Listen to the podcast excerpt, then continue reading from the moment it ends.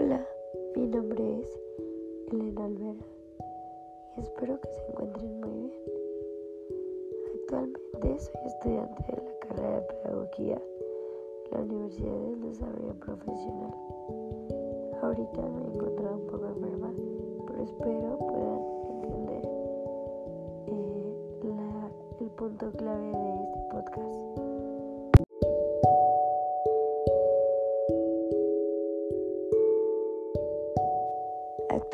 Estamos viendo la materia de evaluaciones de las instituciones educativas.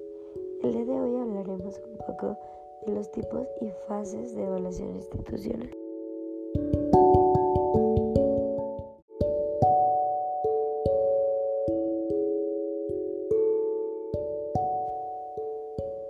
Me parece bien que antes de entrar al tema es importante que hablemos sobre la definición de las evaluaciones institucionales, pues sabemos bien que ellas son uno de los principales objetivos para tener eh, un resultado deseado. Sabemos también que pueden ser dentro o fuera de las instituciones y que se necesitan hacer de manera correcta, que hay muchos factores que pueden influir en un resultado final.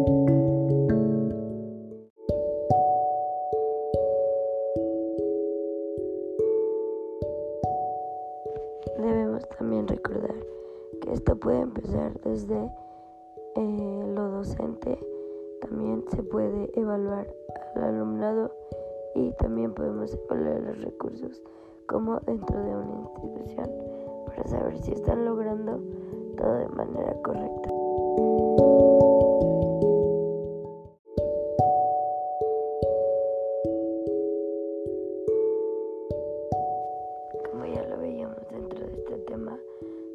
Que solo se puede evaluar también el papel de la actividad pues, que se esté usando en ese momento.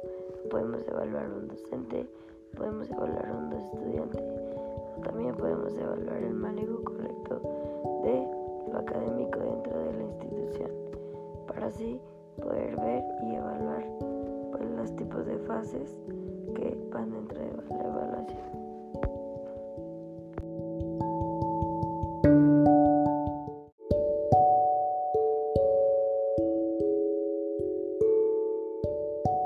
Que existen tres tipos de evaluaciones institucionales.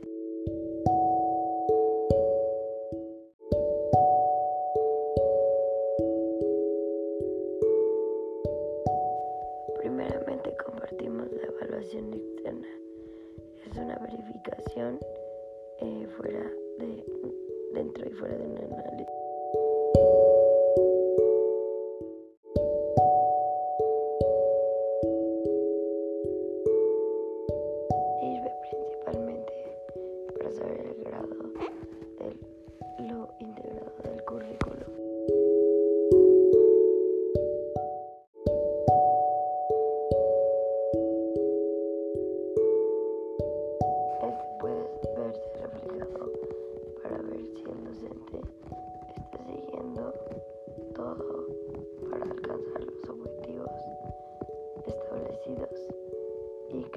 Control y una visión completamente auténtica para lograr.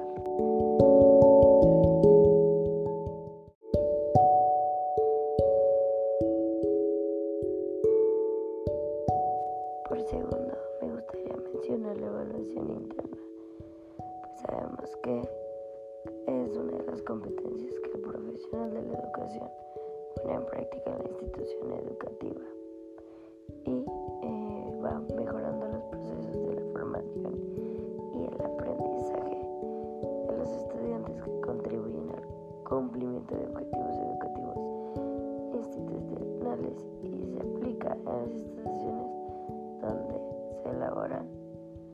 Mm, sabemos también que la evaluación interna es como el evento del proyecto educativo y deben especificar la secuencia y las secciones, cada uno de ellos para la medición de indicaciones de calidad, la elaboración de la memoria de autoevaluación y el plan de mejora.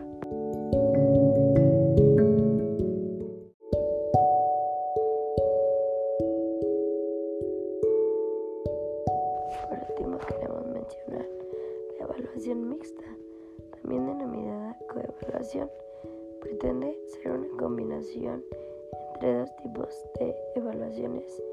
Se trata de efectuar tanto la evaluación interna como la externa para posteriormente constatar los datos eh, procedentes de ambas y darse cuenta de eh, divergencias o contradicciones. Los datos proceden de ambas y durante ambos tipos de evaluación. Como desventaja cabe resaltar su alto eh, coste de tiempo y recursos, por lo que este tipo de evaluación se reserva para casos de eh, como más largos o extensos. Una variable de la evaluación mixta consiste en formar equipos compuestos por evaluadores externos y evaluadores eh, pertenecientes a la propia institución para poder tener una mejor comprobación de los resultados.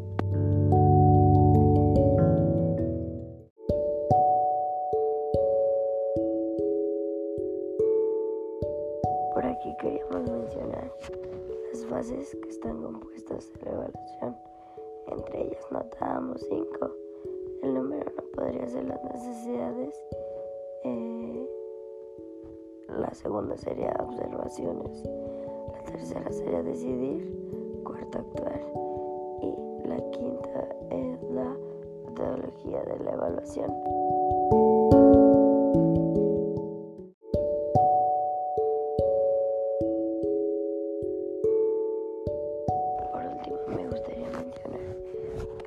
evaluación educativa es una de las principales fuentes para poder llegar a un punto final, ya que hoy en día pues debemos de saber que es de suma importancia, pues antes de tener un concepto de lo que vamos a hablar en una clase, debemos de saber cuál es la meta final. Es por eso que decidimos hacer evaluaciones para poder saber qué tanto se ha aprendido y que tanto se ha llegado a ese objetivo principal.